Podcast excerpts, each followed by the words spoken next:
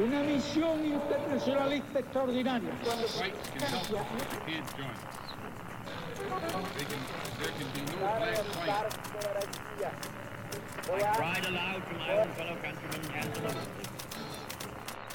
Sua rádio da história.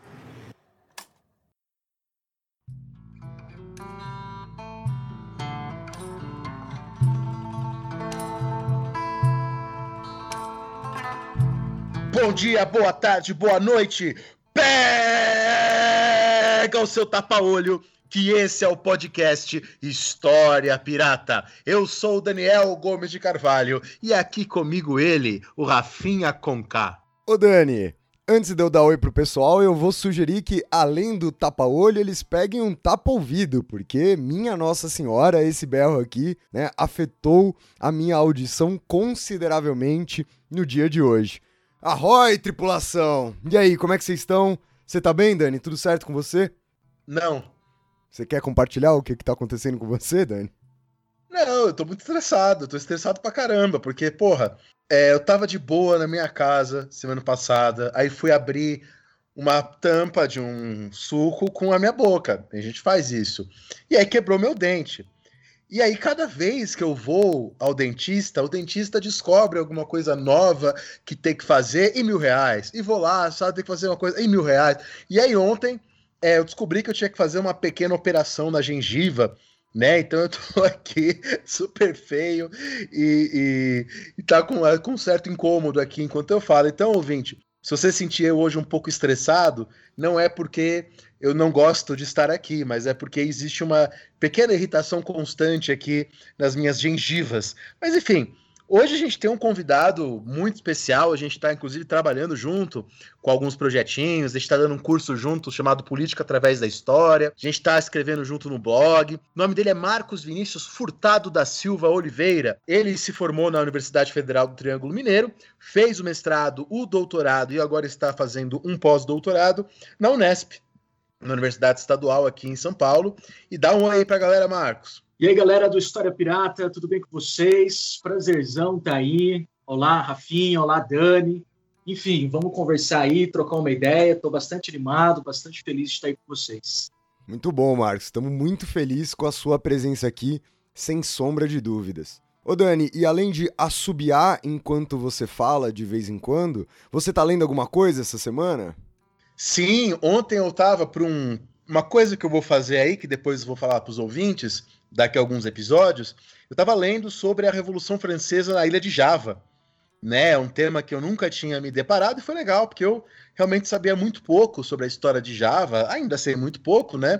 Foram dois dias de estudo apenas, mas consegui ler algumas coisas interessantes. Eu estou bastante, bastante curioso aí sobre esse tema. Esse ensaio está num livro organizado pelo Armitage e pelo Subramanian, né, chamado A Era das Revoluções em Contexto Global. Só tem em inglês esse livro, e ele tem um capítulo ali exatamente sobre a Revolução Francesa e os impactos da Revolução Francesa na ilha de Java. E você, Marcos, está lendo o que hoje aí por enquanto? O que, você recomenda para a galera?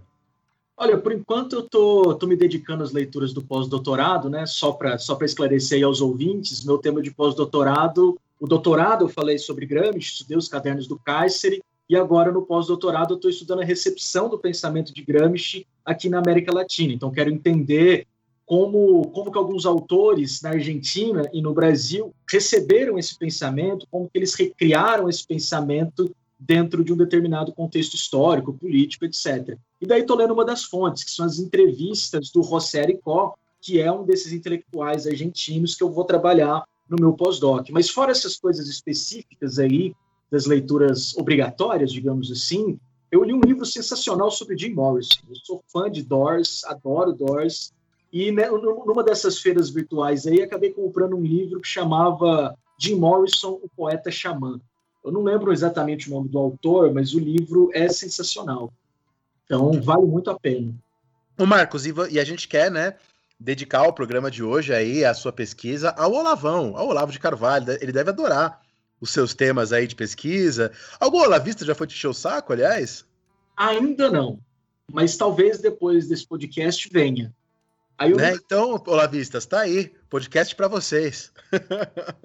eu nunca sei se eu quero ou se eu não quero isso, né? é uma projeção, mas também é uma aporrinhação, né? Esse tipo de coisa. Então, não sei. O segredo aqui é parecido com o que a gente faz com o pessoal que não existe, né? Que eles se chamam anarcocapitalistas.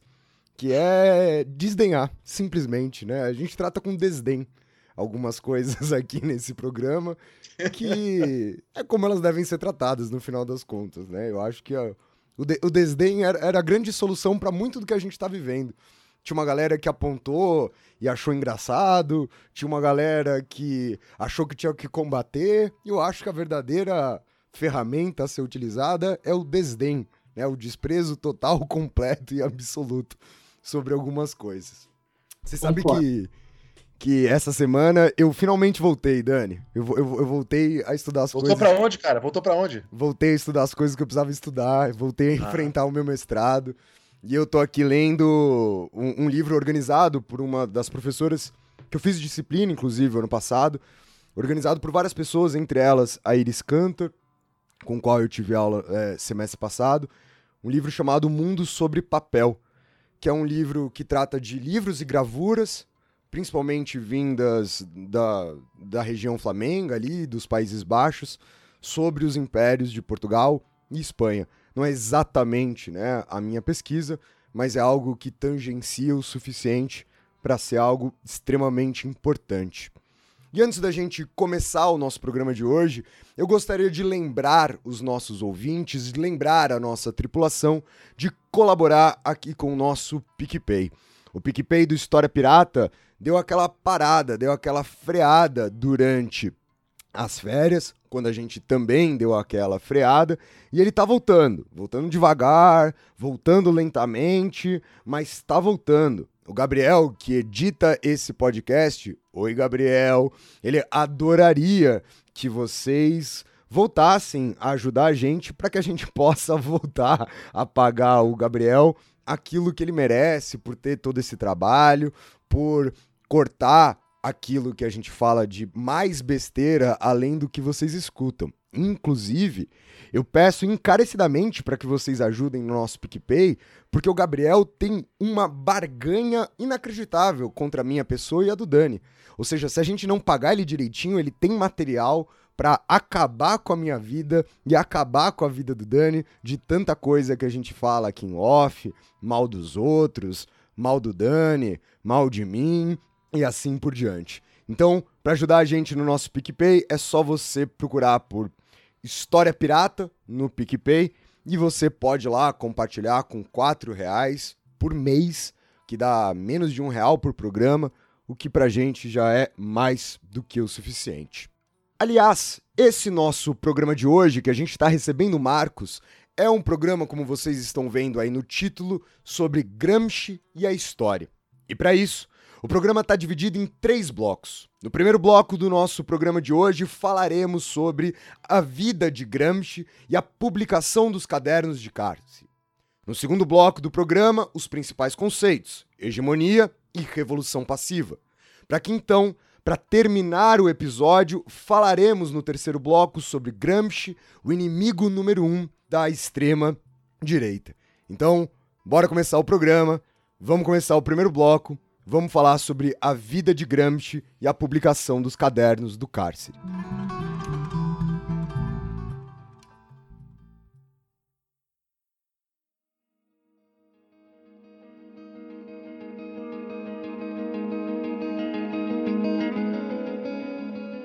Quando a gente fala de Gramsci, a gente está falando de um autor que não é exatamente um autor porque ele é um cara que escreveu Os Cadernos do Cárcere, que é a sua principal obra, ele escreveu na cadeia.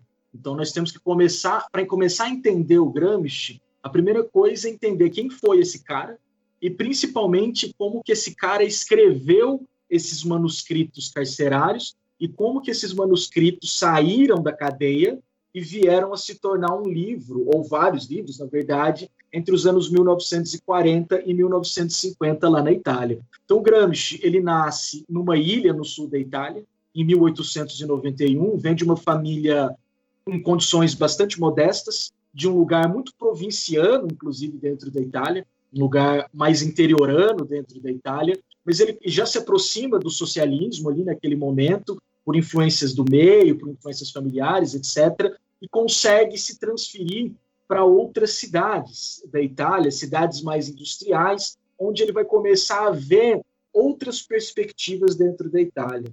Então, ele, ele, ele a, própria trajetória do Gramsci ela é muito interessante para o modo como ele faz as suas reflexões sobre a Itália, porque é um cara que conhece tanto a realidade do interior, a realidade mais rural, campesina da Itália, quanto é um cara que também conheceu muito de perto a realidade industrial da Itália.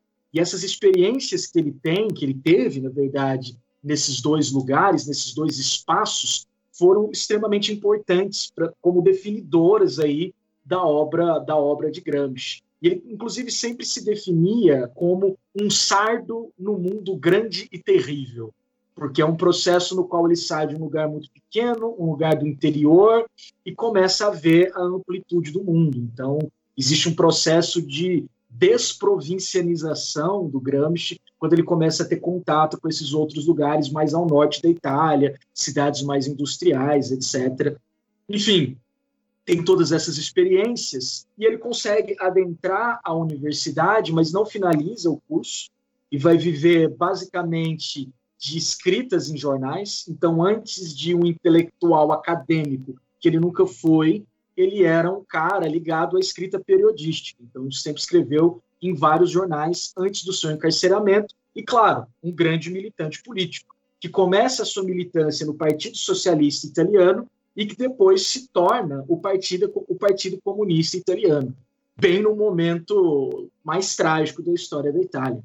Porque logo que o Partido Comunista Italiano é fundado, é fundado em 1921, em 1922, o Mussolini já ascende ao poder e começa aquela perseguição atroz em relação aos comunistas na Itália. E o Gramsci acaba sendo preso no meio no meio desse contexto de perseguição aos comunistas. Ele era, à época, deputado pelo PCI, pelo Partido Comunista Italiano, e, e ainda assim é preso arbitrariamente pelo Mussolini.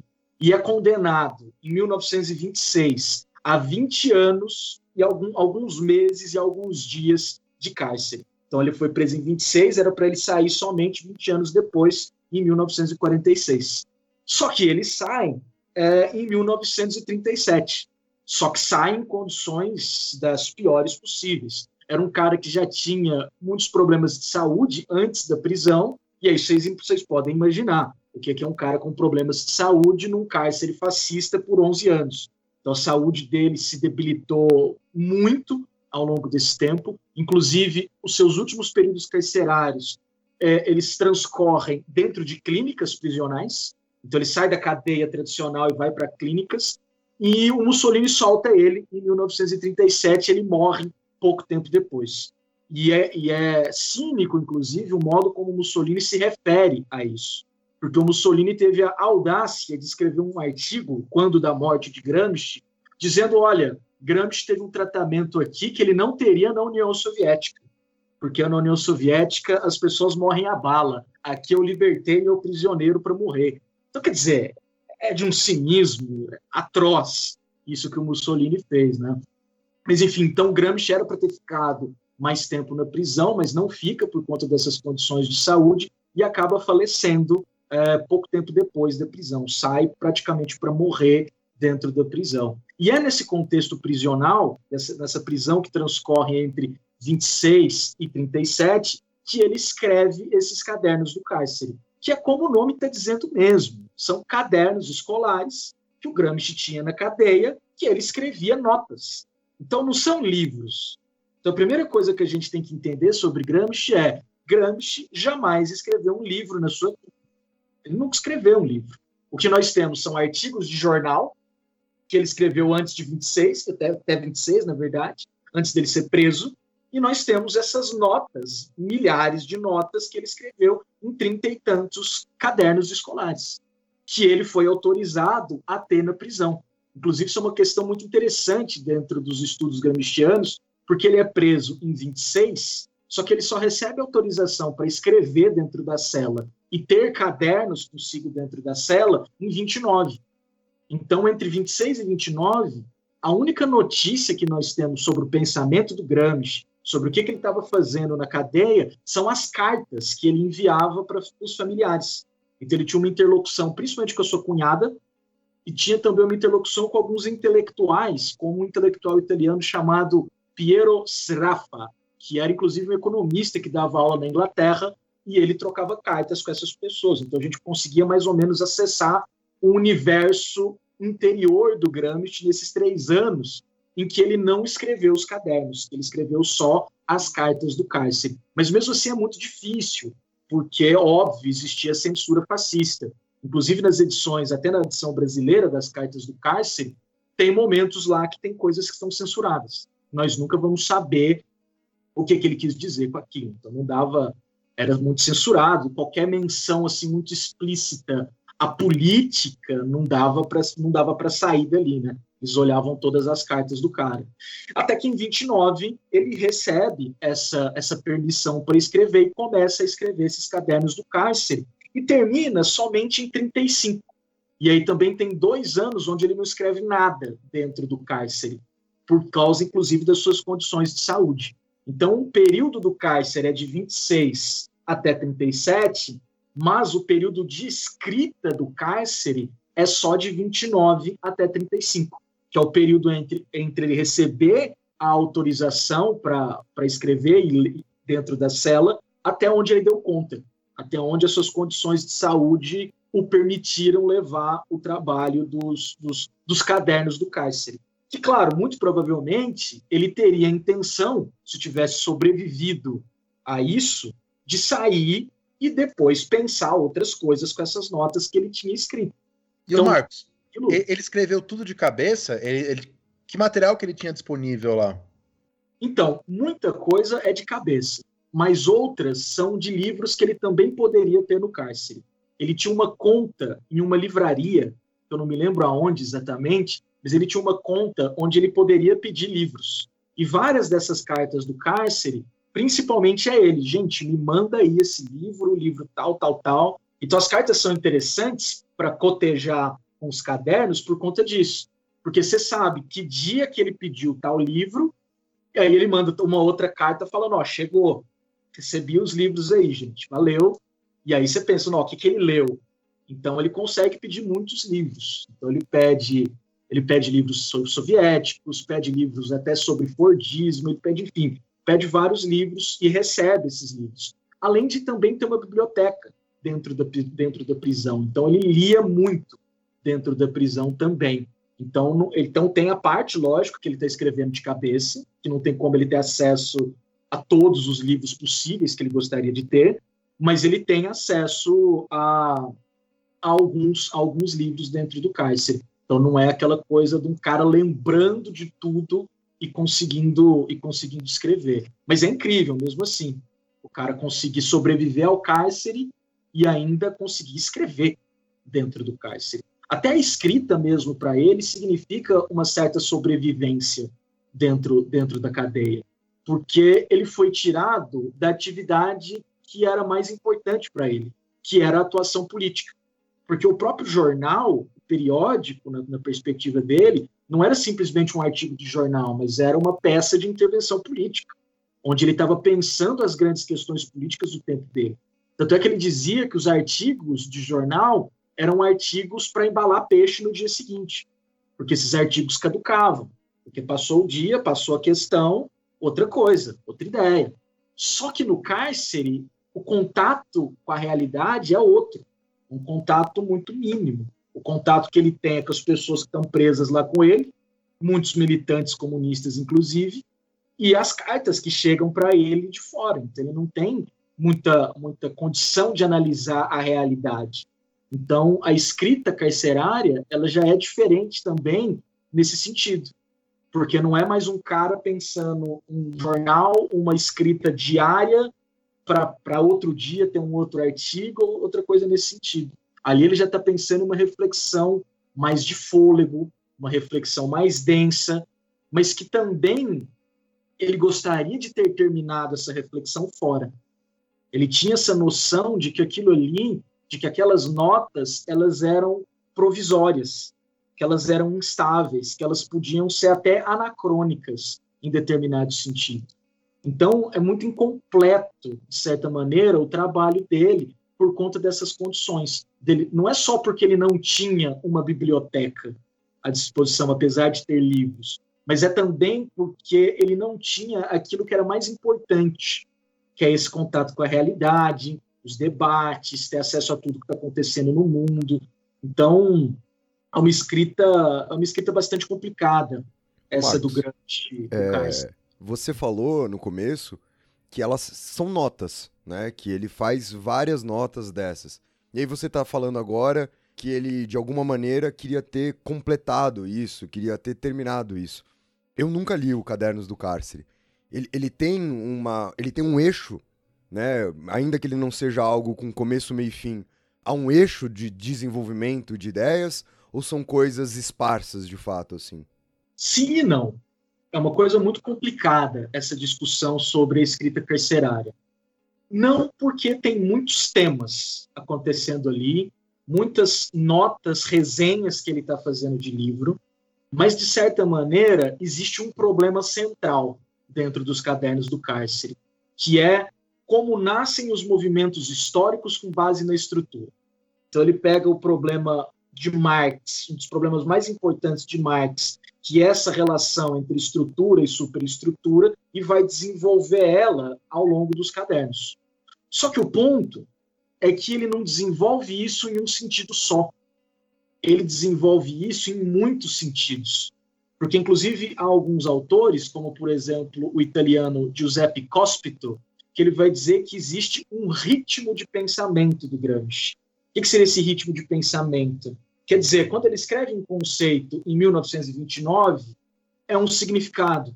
Mas às vezes ele vai escrever esse conceito de novo em 1932, 1933 e já tem um outro significado. Então, por isso que eu digo que tem um tema central, que é essa reflexão sobre a história, sobre a política, mas isso é muito variado ao longo do tempo, entende? Porque, inclusive, isso é muito interessante nos cadernos. Você tem três tipos de notas. É o que se chama de notas A, B e C. É quase assim, é um negócio muito louco estudar o Gramsci por conta disso. Porque você vai ter os textos onde ele escreveu uma vez apenas, que são os textos B, que ele nunca mais tocou nesse texto. Você tem os textos A, que são os textos de primeira escritura, que ele escreveu a primeira vez, e você tem os textos C, quando ele retoma esses mesmos textos que ele escreveu pela primeira vez. Então, por isso que é um pensamento que ele está em evolução. Porque aí você vai vendo e tem que comparar o que, como é que ele escreveu esse mesmo trecho antes e o que, que ele fez desse mesmo trecho depois. O que, que ele tirou, o que, que ele acrescentou e por que, que ele fez essas coisas. E, Marcos, Então- essa, essa catalogação entre textos A, B e C, eu já ouvi as pessoas discutindo isso. Mas uma coisa que nunca ficou claro pra mim é: isso é algo feito pelos estudiosos de Gramsci ou isso é algo feito por ele mesmo? Ele tem consciência disso, dessa catalogação? ele tem consciência até o ponto das reescrituras. Isso é algo que ele fez planejado, isso é algo que ele pensou mesmo. Ele vai revendo as notas e vai reagrupando e vai dando outra forma a alguns cadernos. Outros cadernos, inclusive, ele tem alguns temas, que ele deixa cadernos temáticos já. Mas agora, essa definição, textos A, textos B, textos C, isso vem dos estudos gramscianos. Não só isso, como também um trabalho muito longo e muito exaustivo de datação interna de tudo que o Gramsci escreveu. Então, pelo menos assim, nós aí entra na- um pouco na questão editorial dos cadernos do Kaiser, que é uma questão muito importante. Porque quando eles foram publicados pela primeira vez, entre o final dos anos 40 e o começo dos anos 50, eles foram publicados sobre a curadoria de duas pessoas, o Felice Platoni e o Palmiro Togliatti, que era o secretário-geral do Partido Comunista, que ficou com os manuscritos do Gramsci logo depois da morte dele. Só que essa primeira edição, que é conhecida como a edição temática dos Cadernos do Cárcere, ela é uma edição, como o próprio nome está dizendo, baseada em temas. Então, ela gerou a impressão de que o Gramsci, na cadeia, tinha escrito vários livros sobre vários temas. E isso é uma impressão falsa, porque essa edição ela não tinha uma datação interna muito bem feita ainda, ela não tinha um, um, um, um aparato crítico tão bom quanto as outras tinham, e principalmente gerava essa impressão falsa para os leitores. E que tinha muito a ver, lógico, com o contexto histórico da época, final dos anos 40, começo dos anos 50, a Itália saindo do fascismo, o Partido Comunista Italiano tentando criar uma nova política para dentro da Itália, enfim, muitas, muitas questões políticas envolveram essa primeira edição dos Cadernos do Cáceres. Não só essa, na verdade, mas todas as outras envolvem, evidentemente, grandes discussões políticas que estão acontecendo dentro da esquerda comunista italiana, principalmente. Então, você tem essa primeira edição, aí dos anos 40, anos 50, e aí se começam outras pesquisas. Até que em 75, 1975, uma outra edição sai, sob a curadoria de um outro cara chamado Valentino Geratana, ou Guerratana, não sei a pronúncia exatamente do nome do cara. Mas, enfim, sai essa edição crítica. E nessa edição crítica, os cadernos eles já estão colocados integralmente e com algumas datações já. Se o cara já consegue estabelecer algumas datas de quando cada um dos parágrafos foram escritos. Só que as pesquisas posteriores, nos anos 80, um outro cara começou a apontar alguns erros na datação interna que o Diarratana tinha feito. Um cara chamado Gianni Francioni, que ele vai escrever falando, olha, tem algumas coisas inconsistentes aí dentro dessa datação. Porque o, o Gerratana tinha publicado caderno 1, 2, 3, 4, 5, 6 e assim vai. Só que esse Francione, ele conseguiu descobrir que o Gramsci trabalhava em vários cadernos ao mesmo tempo. Então não dava, a sequência não era essa. Não era a sequência de 1, 2, 3, 4, 5. Era uma sequência diferente. Tinha uma outra cronologia interna, e esse cara publica isso e dá um rumo novo, completamente novo, não completamente, mas assim, dá um rumo novo para os estudos gramscianos. Porque aí a gente começa a entender, a partir desse Francione, a gente começa a entender esse negócio, desse ritmo de pensamento, desses conceitos que estão em evolução. E isso dá ensejo lá na Itália para uma outra edição dos cadernos, que seria a edição nacional, que ainda está em curso a publicação dela.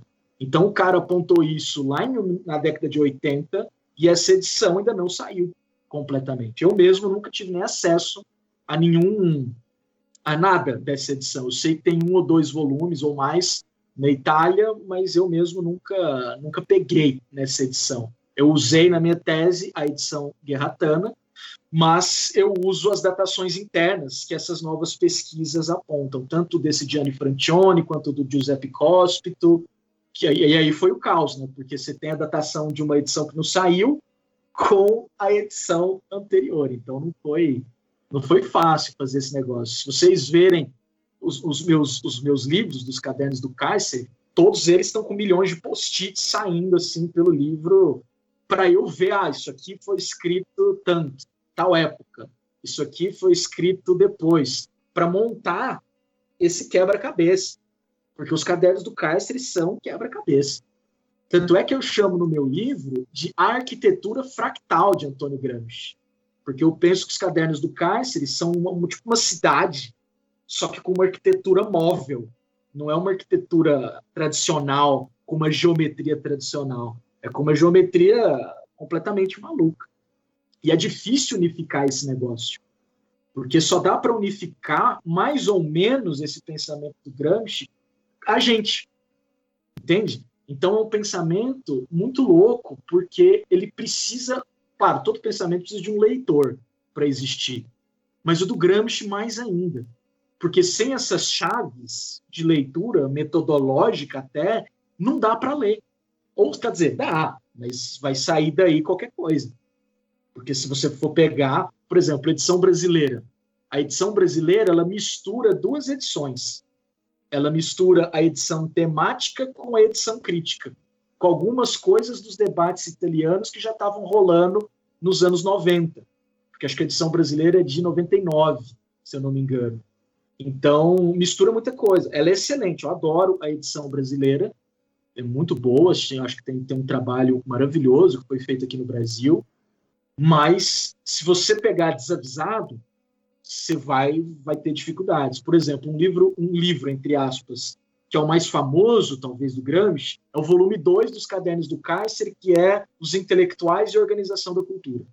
Então, você vê assim, o livro de fora, você pensa, ah, é um livro que chama Os Intelectuais e Organização da Cultura, Cadernos do Cárcere, volume 2. Então, você pensa que é uma coisa mais sistematizada, mas na hora que você começa a ler, não é. Porque tem lá, parágrafo 1, caderno 1, parágrafo 1. Caderno 1, parágrafo 2. Caderno 3, parágrafo não sei o quê. Então, assim, por isso que eu, optei, inclusive, por começar essa nossa conversa falando dessa questão. Porque se a gente não tiver esse, esse mecanismo, o, o, entendimento do Gramsci ele vai ficar muito complicado. Então, eu digo que a existência do Gramsci como autor e os cadernos do cárcere como obra esse é inclusive o primeiro capítulo do meu livro, é uma construção posterior. É uma construção que depende de intelectuais mediadores, inclusive. Porque cada época criou o seu próprio Gramsci, de uma certa maneira. Cada época criou uma visão, uma forma de leitura do Gramsci, e isso tem consequências muito importantes. Então, existem Gramscis espalhados aí por todo canto, Gramsci muito diferentes.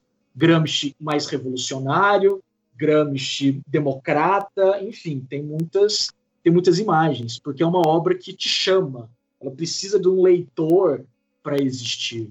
Então, não tem como entender o Gramsci sem entender a sua vida e a sua obra. Não no sentido de conhecer a obra, mas no sentido de entender como essa obra foi escrita. Poucas obras são tão precisam disso, assim, de um, manual de instruções. Tipo, os cadernos do cárcere, você precisa ter uma bula para você ler, porque senão vai dar ruim. E, infelizmente, não tem muitas bulas em português. A maioria das bulas, sim, estou falando de bulas, é um termo horroroso, né? As pessoas vão ficar chateadas comigo. Pelo amor de Deus, não me entendam mal, italianos, não é isso que eu quero dizer, tá? Se algum italiano aí estiver ouvindo, não é isso que eu quero dizer. Só quero dizer que precisa de metodologia só quero dizer que precisa de metodologia para ler esse negócio, senão não vai rolar, entendeu? Então, precisa dessa introdução longa, inclusive ao pensamento do Gramsci. Então, ótimo, Marcos, uma bela apresentação, né, para que a gente possa passar justamente agora para o segundo bloco. Então, o primeiro bloco do nosso programa fica por aqui. Passamos para o segundo bloco para que o Marcos apresente para vocês os principais conceitos que são hegemonia e revolução passiva.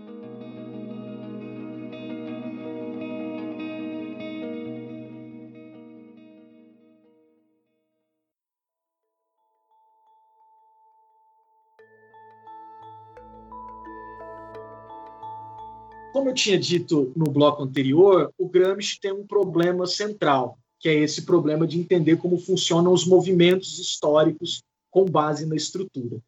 E, para mim, isso não é uma discussão consensual, tá? Isso é algo, é um pau dentro dos estudos gramscianos. Então, dependendo de quem ouvir isso daqui, vai ficar muito puto comigo e, tá tudo, mas tá tudo bem. Eu não tenho nenhum problema com isso. As discordâncias, elas estão aí. Mas, enfim, o Gramsci é um cara que ele está tentando fazer uma revisão do marxismo porque ele acredita que o mundo contemporâneo entrou em uma nova época. Então, a primeira coisa para a gente entender todos esses, esses dois conceitos, na verdade, todos os conceitos, de maneira geral, dos cadernos do cárcere, a gente precisa partir de um diagnóstico histórico que o Gramsci está colocando. Qual diagnóstico é esse? Existe uma mudança de época na transição do século XIX para o século XX. Isso ele está se referindo ao mundo europeu. Ele pensa muito pouco outras realidades que não são as realidades europeias. Ele até chega a falar sobre algumas outras realidades, mas ele está assim, ele está principalmente com a Europa, Estados Unidos e União Soviética na cabeça. São as duas grandes, são as três grandes realidades assim que ele está que ele está pensando dentro dos cadernos do cárcere. É? Então, o ponto dessa mudança de época que o Gramsci está colocando é que o mundo europeu, a modernidade europeia, ela está se tornando ocidental está se ocidentalizando. Só que aí a gente precisa abrir um parênteses aqui para entender que quando Gramsci fala de ocidental e oriental, ele não quer dizer nada geográfico. São conceitos que não têm nada a ver com a geografia. Então, Oriente e Ocidente querem dizer tipos de formações políticas. Então, por exemplo, em uma nota ele vai dizer: no Oriente, o Estado era tudo e a sociedade civil era gelatinosa. Então, no Oriente, numa formação política oriental, onde, onde dá para fazer a revolução? Onde está o poder? O poder está mais no Estado. Então, tomar o Estado fazia muito sentido dentro dessa lógica oriental da política. Só que na lógica ocidental, na formação ocidental, é outra coisa. No, o Estado ainda é forte, lógico, mas a sociedade civil se fortalece. Existe um fortalecimento dessa sociedade civil por conta dos, dos vários organismos que são criados dentro dessa sociedade civil, como os próprios partidos políticos, como os sindicatos, como a própria imprensa. Então, diante do desenvolvimento desses vários órgãos, o Gramsci começa a entender que algumas fórmulas revolucionárias, tais quais a de 1789 e a de 1848, ambas na França, não funcionam mais. Porque na cabeça dele, as condições históricas que permitiram aquelas revoluções daquele jeito acabaram dentro do mundo ocidental. Então, se não é mais possível, se não seria mais possível revoluções tais quais aquelas, teria que se encontrar uma nova forma de se fazer política e, ao mesmo tempo, uma nova forma de se compreender a política ali naquele momento. E é daí que ele começa esse processo de investigação de como que a política e a história também vão funcionar diante dessa nova realidade. E é aí que ele começa a pensar na teoria da hegemonia, que é algo que começa muito pequeno, que é algo que está no Lenin, essa teoria da hegemonia, só que no, no é algo muito relacionado a uma classe dirigindo outra classe, e no Gramsci isso vai virar uma grande teoria política, capaz de explicar o funcionamento da política e até do político dentro, dentro das sociedades ocidentais. Então, o grande ponto dele é esse. A hegemonia surge, a teoria da hegemonia surge para explicar a política e o funcionamento da política dentro desses novos tempos, da política, do poder, de como funciona. E, e claro, ele está pensando nisso, óbvio, com um projeto político em mente. Ele não está pensando isso à toa, não é uma reflexão desinteressada, muito pelo contrário. Ele está tentando entender, bom, como que a gente vai chegar no que ele chamava de sociedade regulada. Ele não usava nem o termo comunismo ele usava o termo sociedade regulada, que era quando a sociedade civil absorveria o Estado. O cara nem comunismo mais está falando. Mas ele tem esse projeto, que é o projeto, é o mesmo projeto do Marx no final, que é a unificação do gênero humano, a emancipação do gênero humano. Só que ele está falando, olha, aquilo que o Marx pensou naquela época mudou. Então a gente precisa de uma nova de uma nova perspectiva para encarar para encarar esses problemas. E aí ele começa a pensar nessa teoria da hegemonia, que é assim, basicamente, a ideia de que uma classe ou um grupo social para que elas para que eles para que ela se torne dominante e dirigente é preciso que ela faça um trabalho antes de chegar ao poder, de conquista do consenso na sociedade civil. Então, muito mais do que a violência, muito mais do que uma ação revolucionária armada, que na verdade Gramsci nem pensa nisso efetivamente, é esse processo de construção da hegemonia. Então, o poder dentro da sociedade, a política dentro da sociedade, funciona a partir da disputa pela hegemonia. Então, todas as forças políticas tanto as conservadoras quanto as revolucionárias, elas estão disputando a hegemonia dentro da sociedade civil. E essa hegemonia é construída antes mesmo da chegada ao Estado. Então, quer dizer, o Estado é um objetivo? De uma certa maneira, sim. Só que não resolve você pensar apenas no Estado, na perspectiva do Gramsci. É preciso pensar nesse trabalho de construção dessa hegemonia, dessa direção da sociedade civil. E aí, para fazer essa hegemonia funcionar, para construir e disputar essa hegemonia, o Gramsci tem o tema dos intelectuais, que é um dos principais temas dentro dos cadernos do cárcere. E aí, logo de saída, é preciso dizer que a concepção de intelectual do Gramsci é uma das mais singulares que existe, porque ele não pensa o intelectual do modo como nós pensamos usualmente. Então, o intelectual não é necessariamente um professor, um erudito, um acadêmico, não é necessariamente isso. Pode ser também, mas não é necessariamente isso. Porque ele vai dizer: olha, todo mundo é intelectual, mas nem todo mundo assume a função de intelectual dentro da sociedade. Porque a função do intelectual está ligada a uma função de organizador da cultura, com fins políticos, claro, mas uma organização da cultura. Então, todo mundo que tem uma função diretiva dentro do, do mundo cultural, do mundo político, é um intelectual. Todo mundo que organiza culturalmente e politicamente um, a disputa pela hegemonia, a disputa pelo poder, está é, é, pode ser considerado como intelectual. Então, por exemplo, um cara, às vezes até sem estudo, pode ser considerado como intelectual. Um líder popular que, que disputa essa hegemonia pode ser considerado como intelectual. Então, ele, ele tem essa amplitude gigantesca desse conceito de intelectual. E ele sabe que ele está fazendo isso. Inclusive, nas cartas, ele fala assim: olha, eu sei, eu estou ampliando muito o conceito de intelectual, é isso mesmo, mas é o que eu quero. Eu quero fazer isso para entender como essa disputa política cultural ela é importante e necessária para essa disputa da hegemonia. Mas aí um parênteses importante aqui. É, isso não significa que Gramsci seja um pensamento, seja um pensador da cultura, especificamente. Porque há muitas interpretações que vão tratar o Gramsci nesse sentido. Ah, o Gramsci é um pensador da superestrutura. O Gramsci é um pensador que veio completar o Marx, porque o Marx teria falado da estrutura e o Gramsci veio falar da superestrutura. Não é isso. Gramsci não está não, não tá pensando nisso em momento nenhum. Ele é um cara materialista, ele está pensando de modo materialista sempre está pensando nesse sentido. Claro que não existe determinismo econômico nenhum no Gramsci. Há até alguns autores que falam de resquícios idealistas no pensamento do Gramsci, porque na juventude ele foi muito ligado ao movimento idealista italiano. Mas, enfim, não dá para dizer que o Gramsci não é um materialista, efetivamente, ou que o Gramsci é um pensador da cultura e das superestruturas. Ou coisa e eu acho, né, Marcos, que nem Marx há um determinismo. Há uma determinação, mas não determinismo, né? Da, da, da estrutura, você fala, né? É, porque é, é, próprio Marx lá no Capital fala que a, que a superestrutura tem uma certa autonomia, que não necessariamente uma mesma estrutura, acho que ele fala isso nos Gondris, né? Não necessariamente uma mesma estrutura vai gerar a mesma superestrutura.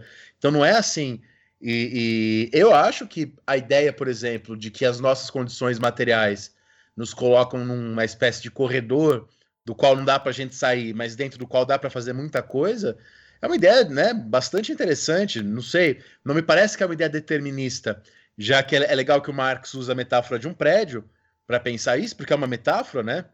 Uma ideia de superestrutura e infraestrutura. E, é, e dentro de um prédio, dá para a gente fazer muita coisa, construir, quer dizer, não dá para a gente sair do prédio, né? Senão a gente cai. Mas dentro dele, muita coisa é possível. E é, dentro de uma sociedade, não dá para a gente fazer algo que as nossas condições materiais não nos deixam fazer, né? Senão a gente morre. Enfim, é, é, eu acho que, não, não sei, me parece que não há um determinismo em Marx, né? Concordo, concordo totalmente, não há mesmo. Até porque é uma relação dialética entre estrutura e superestrutura. Né? Então não dá para pensar num determinismo e muito menos num determinismo econômico. Né? Se você pegar os textos do Marx em boas traduções, ele nu nunca vai usar o termo determinação econômica nem nada do tipo. Ele fala de relações materiais para a produção de víveres, inclusive. É uma produção da vida, não é uma produção econômica, não é a questão da produção de bens apenas, mas é a materialidade da produção da vida. O que ele quer dizer com materialismo é as pessoas existem e elas desenvolvem a vida a partir da sua existência. É que não tem nada antes disso. Então, o princípio materialista é isso, não é que é o trabalho humano que transforma a natureza e nessa transformação da natureza os homens contraem relações sociais, dividem o trabalho e fazem a vida.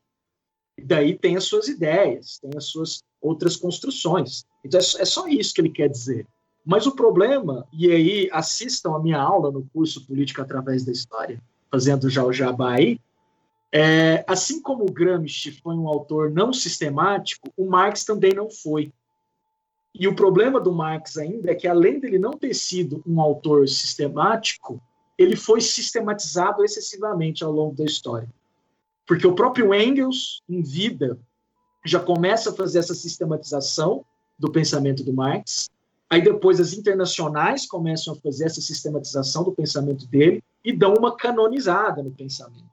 Então, se você pegar um texto como, por exemplo, a ideologia alemã, nunca foi publicado pelo Marx. É um texto que foi descoberto pela primeira vez nos anos 30. Descoberto nos anos 30. Então, Marx praticamente não publicou nada em vida. Inclusive, dizem que é um caos para conseguir ler os manuscritos do Marx. Porque dizem que ele tinha uma letra desgraçadamente feia, com muita desorganização e que era infernal para a galera pegar os manuscritos e editar. Né? Então, hoje, hoje a gente tem boas edições, principalmente as edições da Boitempo, elas são muito bem feitas em relação a isso, porque elas são edições já baseadas nas pesquisas muito atuais sobre essa, essa não sistematicidade do pensamento de Marx. Então, ler Marx é também esse exercício igual ao ler Gramsci. E, aliás, o Gramsci criou uma forma de ler Marx dentro dos cadernos. Isso é muito interessante.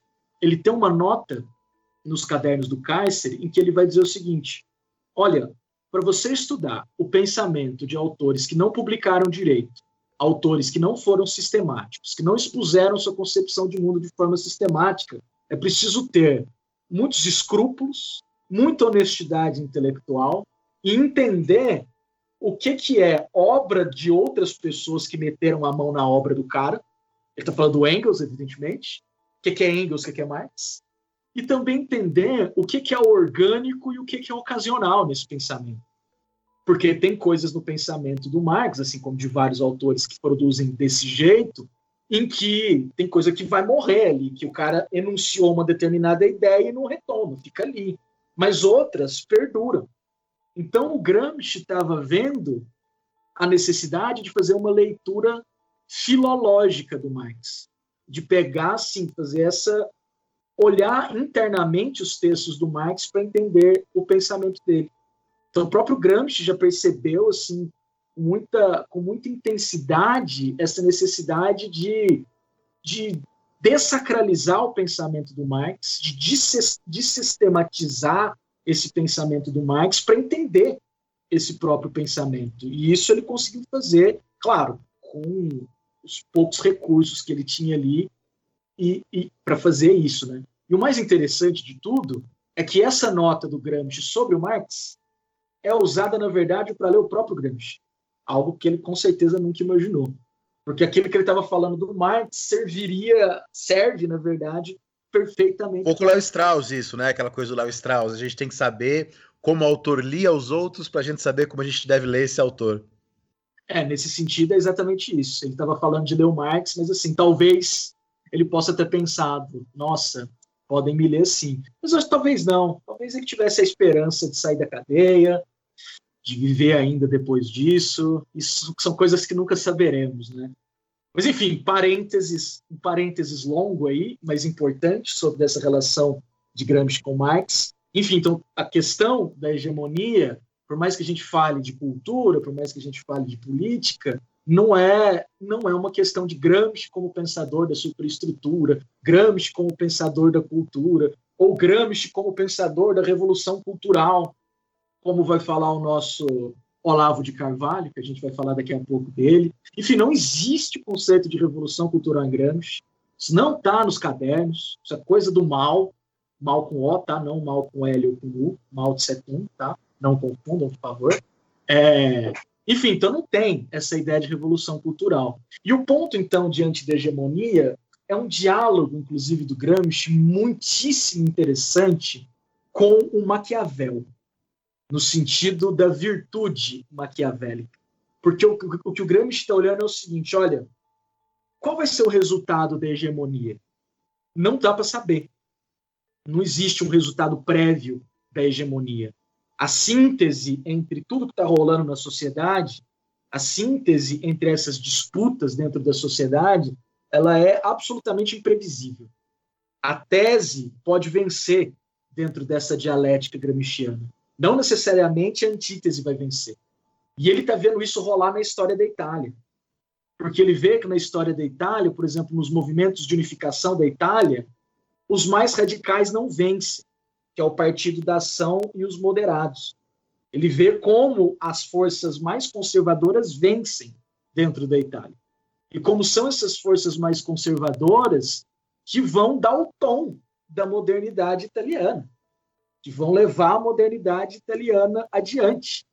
Então ele pensa dentro dessa ideia de hegemonia que é preciso ter uma virtude, uma virtude no sentido maquiavélico do termo, de saber disputar a própria política.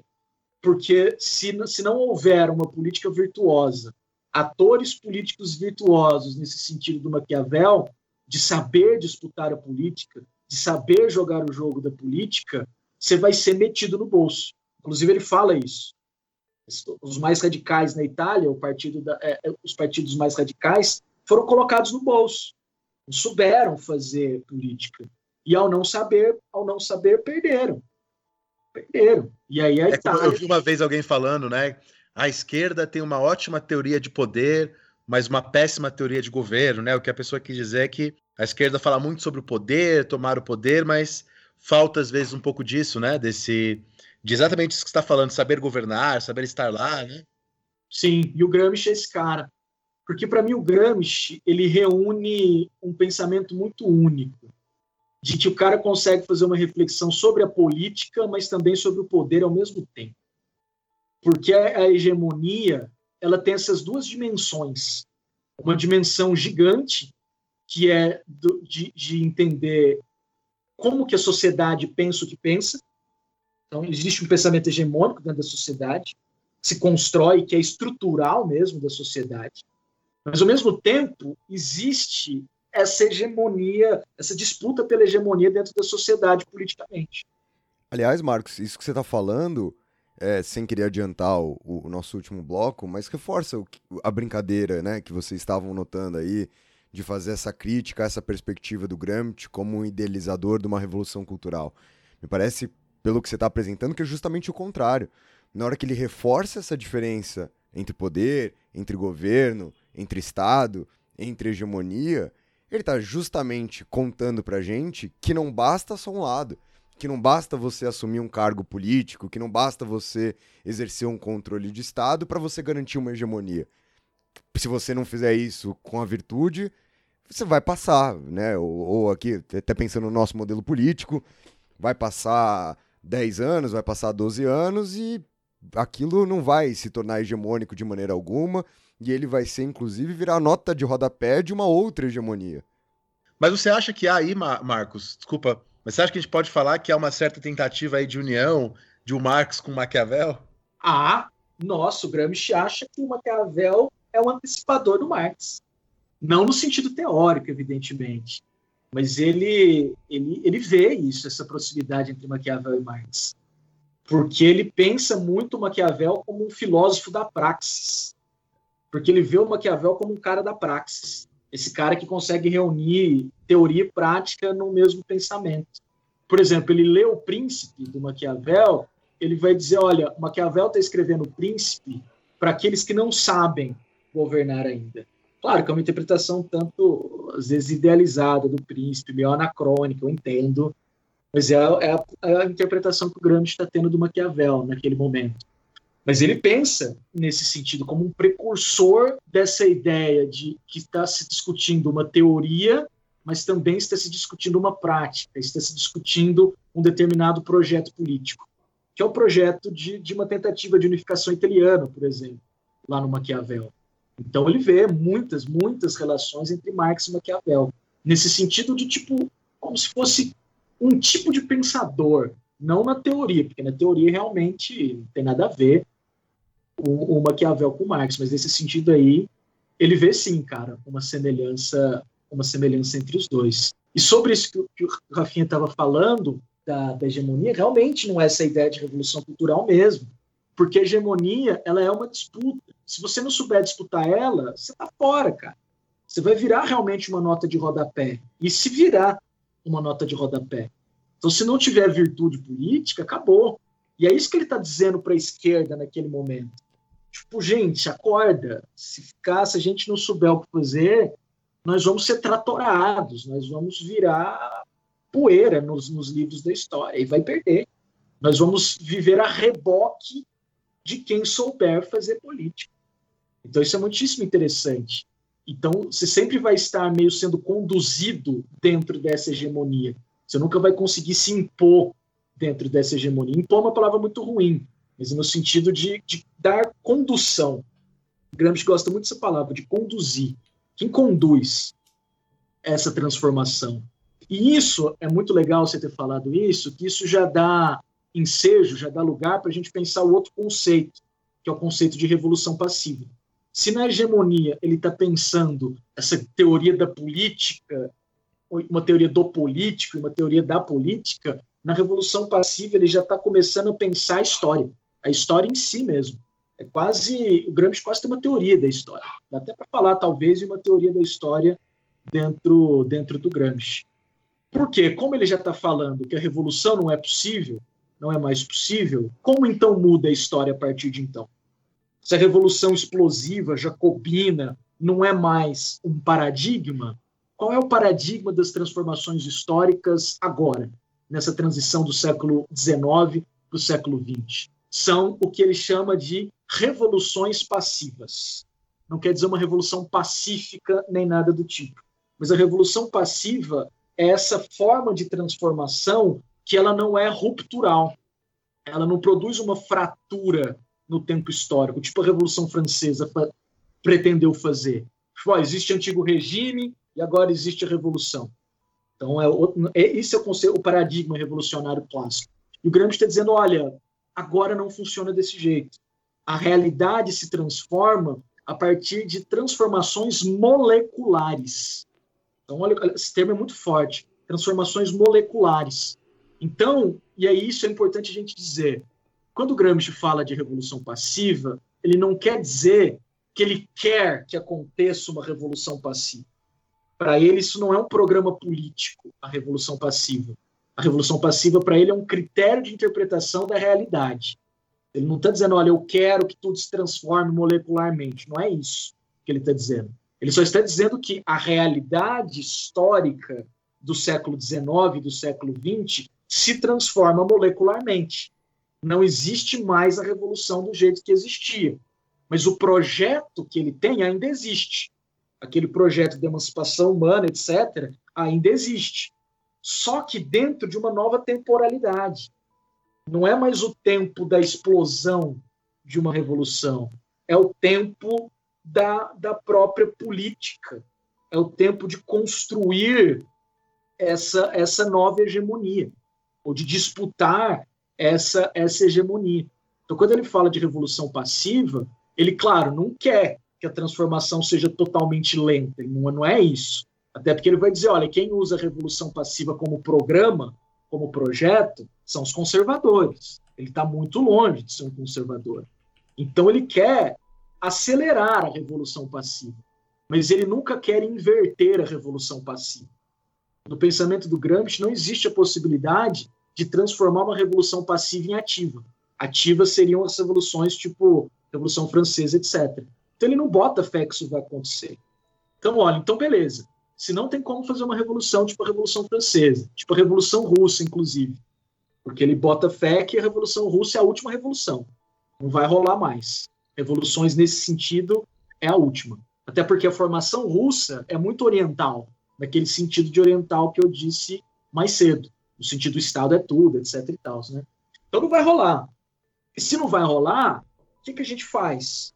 A gente disputa a hegemonia no sentido de tentar dar uma direção mais progressista, digamos assim, entre aspas, a essa a modernidade.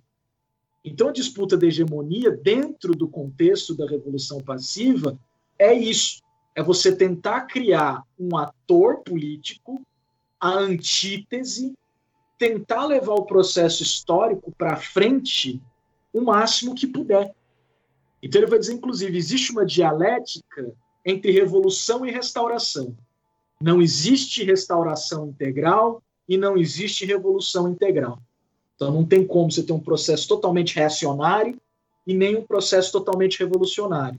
Agora, qual dos dois vai predominar? Se é a restauração a revolução, o que dirá a política? O que dirá é a disputa da hegemonia. Então, a solução do Gramsci que ele está pensando é essa solução, de dizer, olha, nós precisamos disputar essa hegemonia, nós precisamos disputar politicamente para nós conseguirmos conduzir esse processo no rumo que nós queremos. E conduzir o processo no rumo que nós queremos não significa eliminar a tese.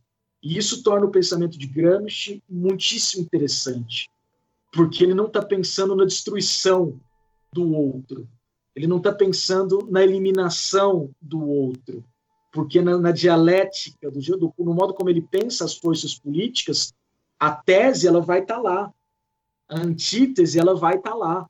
Só que aí a questão é saber, você vai estar tá lá como diretor do processo ou como reboque desse mesmo processo.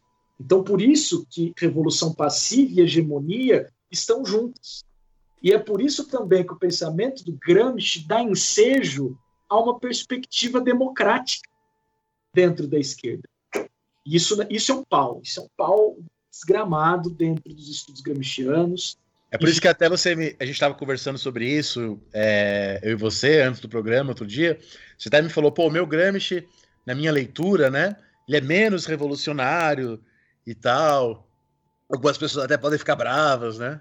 É, e é isso, mas tá tudo bem, não tem problema. É, é normal, é do jogo, é do jogo. Tá tranquilo. Mas, enfim, é, eu penso muito no Gramsci como esse, como esse pensador, não pensador da democracia, porque isso seria forçar a barra do pensamento do Gramsci, mas que dá, dá a possibilidade de se pensar uma transformação histórica de grandes proporções dentro da ordem democrática. Isso, para mim, é o ponto mais importante, um dos pontos mais importantes do pensamento do Gramsci. Porque existe um vínculo entre hegemonia e democracia. Porque é, é possível transformar o mundo, a realidade, sem, sem o recurso de derrubar essa institucionalidade. É possível disputar essa institucionalidade. É possível disputar a democracia em um outro sentido. Porque ele vai dizer, olha, a democracia ela possibilita a ascensão do governado à condição de governante. Mas, claro, tudo isso dentro da ideia da virtude, porque senão nada disso vai rolar. E, e é aí que eu entro na ideia de novo do tempo histórico do Gramsci. Porque não tem mais a revolução naquele sentido. Então, a expectativa de transformação da sociedade é mais lenta mesmo. Ele não tá, ele não se sente às portas da revolução. Isso é algo muito muito nítido no Gramsci. A revolução não está nas portas, não está. A própria Revolução Russa já mostra na cabeça dele alguns sinais de esgotamento. Mesmo antes de ser preso, ele já estava apontando uns dedos aí para a galera na União Soviética, falando: olha, dependendo do que vocês fizerem, vai dar ruim. Já estava criticando a estadolatria dentro da União Soviética, vendo como que do outro lado do, do oceano o americanismo, o fordismo, estava levando a modernidade para um outro rumo completamente diferente. Então ele é um cara que está preocupado com essas grandes questões. É curioso, tá... né, Marcos? Você você tá você estava falando e me veio aqui na cabeça, mas como como enquanto teoria histórica, né, enquanto teoria da história, por mais que você deixou muito claro aqui para os nossos ouvintes que não é que há uma teoria da história, mas se percebe uma, uma perspectiva do tempo, se percebe uma, uma possibilidade teórica em relação à história é, dessa nova concepção de tempo que está rompendo com essas rupturas, está rompendo com essa perspectiva de que é possível fazer essa fratura, como você bem apontou. E é curioso, eu até fui conferir. O Brodel começa a escrever o Mediterrâneo na década de 20. Né? Ele, tudo bem, no, obviamente o, o Gramsci não leu o Mediterrâneo, foi publicado em 49. Mas é, é legal a gente pensar, né, dessa perspectiva histórica, como o começo do século XX está trazendo essas novas possibilidades de se pensar o tempo e como essas novas possibilidades de pensar o tempo no começo do século XX já, já não estão mais tão preocupadas nessas curtas durações, nessas rupturas, nesses atos revolucionários. É, é curioso a gente pensar isso. É muito legal, cara, você ter levantado essa bola aí do Brodel, porque existe, claro, assim, entre muitas aspas, uma longa duração é. dentro da perspectiva gramsciana. E não, não só para a, entre aspas, revolução que ele está pensando, mas nos próprios fenômenos históricos ele consegue ver isso. Quando ele vai fazer, por exemplo, uma análise da cultura popular ou da cultura dos subalternos, ele vai mostrar, por exemplo, como que essa cultura é muito estratificada. Por que estratificada? Por, na verdade, sedimentada talvez seja uma palavra melhor, porque ela vai carregando sedimentos de vários tempos. Então, ele vai fazer uma análise, por exemplo, da cultura popular italiana ou da cultura dos subalternos e vai vendo como esses vários elementos vão entrando, vão entrando ali dentro. Então, ele pensa mesmo uma perspectiva histórica mais de longa duração. E claro que isso afeta muito o modo como ele vive a expectativa. Se você pegar, por exemplo, o Lenin, o Lenin é um cara que está com a sensação de que a revolução está às portas. E o Lenin pensa: olha, se a gente não fizer agora, não vai fazer mais. Isso é muito claro nos escritos do Lenin. Tipo, olha, se a gente deixar o capitalismo na Rússia se desenvolver muito, acabou para nós aqui. Não vai dar para fazer revolução. Ou faz agora, nessa janela de oportunidade que apareceu, ou não faz. O Gramsci já é outro, outro rolê completamente diferente. Então, desse ponto de vista do tempo, ele é muito diferente do Marx e ele é muito diferente do Lenin. Mas muito mesmo nesse sentido. Não que ele não fosse um cara que pensava na emancipação humana ou que pensava na possibilidade de uma revolução mundial até pensava nesses termos, mas de um modo assim muito peculiar, muito único, que ninguém ninguém pensou desse jeito, entende?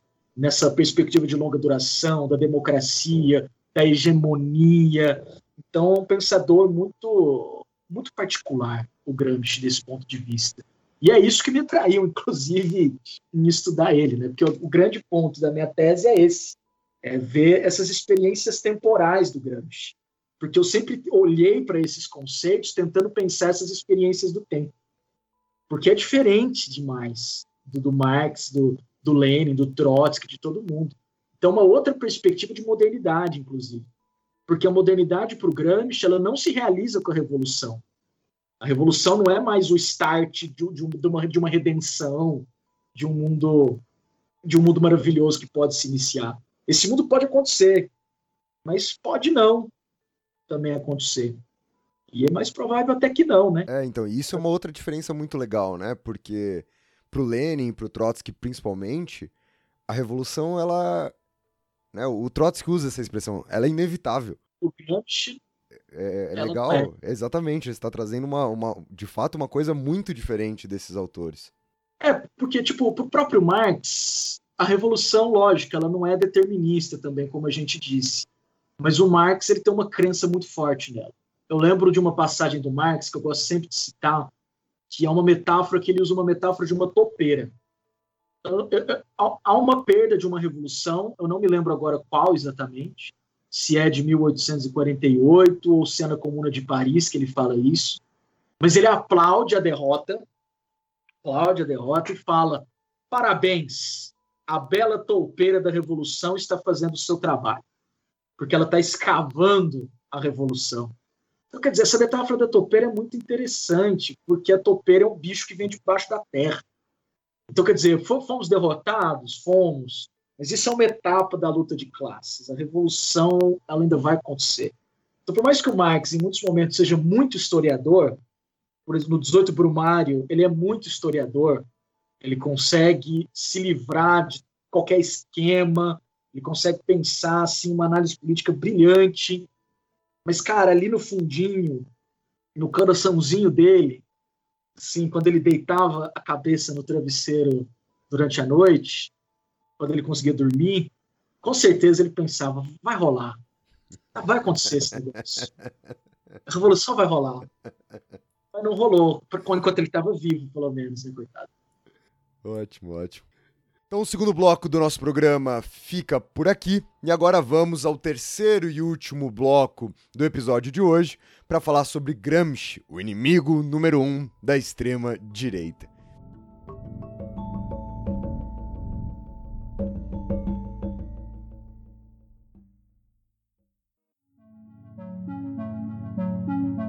E antes de passar a palavra aqui para o Marcos, eu queria contar uma história para vocês. Vocês sabem que outro dia eu até estava conversando aqui com o Dani, a gente quer gravar um episódio sobre isso, sobre sobre essa questão de como a gente lida com a política em sala de aula, né? Até para contar uns causos de atritos com alunos, etc e tal. E é e, sei lá, para conversar, é, um, é uma questão de professores e professoras de história, sem sombra de dúvidas, hoje em dia. E eu e o Dani, não sei se vocês já repararam, a gente, apesar de ter uma, uma sintonia muito boa, nós somos pessoas e professores muito diferentes. Né? E esse lidar com os alunos é muito diferente. E o Dani é muito especial, gente. Vocês não têm noção é, o que, que o Dani faz dentro de uma sala de aula, e principalmente quando ele dava aula para colégio, para pré-vestibular, para uma molecada. Especial, especial. Muito especial. Para uma molecada mais nova, assim. E aí, o, o, o Dani tem uma sutileza, assim. Eu não sou uma pessoa delicada, né? O Dani é uma pessoa sutil, ele faz. ele cativa as pessoas, até mesmo as pessoas que não concordam com ele ou não, não, não gostam dele de alguma maneira. E eu tava assistindo uma aula do Dani um dia e o Dani citou o Gramsci na aula. Eu sei lá o que ele falou, né? Nem lembro qual era o contexto, nem lembro qual era o contexto da aula. E o Dani falou, porque o Gramsci isso. E aí um moleque, assim, na primeira fileira, embaixo do Dani, fez uma cara feia, assim, pro Dani. E aí o, o Dani olhou pro, pro moleque e falou assim: parou a aula, assim. Mas por que, que você fez essa cara feia? Aí o moleque falou baixinho: Não, eu não gosto do Gramsci. Mó brava, assim, já mó puto, né? E aí o Dani falou: E o que, que você leu? E aí ele falou: Nada.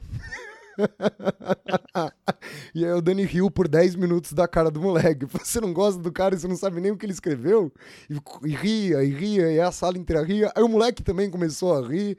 O Dani tem essa habilidade de criar esses contextos agradáveis, mesmo quando ele ri da cara dos alunos dele. É, e aí a gente pode até falar de uma história que aconteceu nessa mesma turma, né? Era uma turma ITA, era uma turma destinada a formar alunos para o ITA, só que não cai, né, história no ITA, mas muita gente quer fazer poli também, tem lá o plano B, aí eles tinham umas aulinhas de história 50 minutos por semana, né?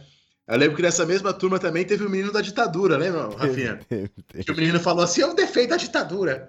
Mas era um menininho assim, ele tinha uma cara engraçada, assim.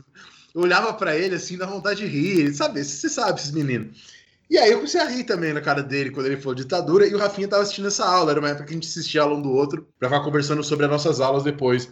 Eu lembro que eu saí da aula, é, é, é, entrei na escada, fui descer a escada, porque era lá para cima, a sala de aula, e o menino veio atrás da gente.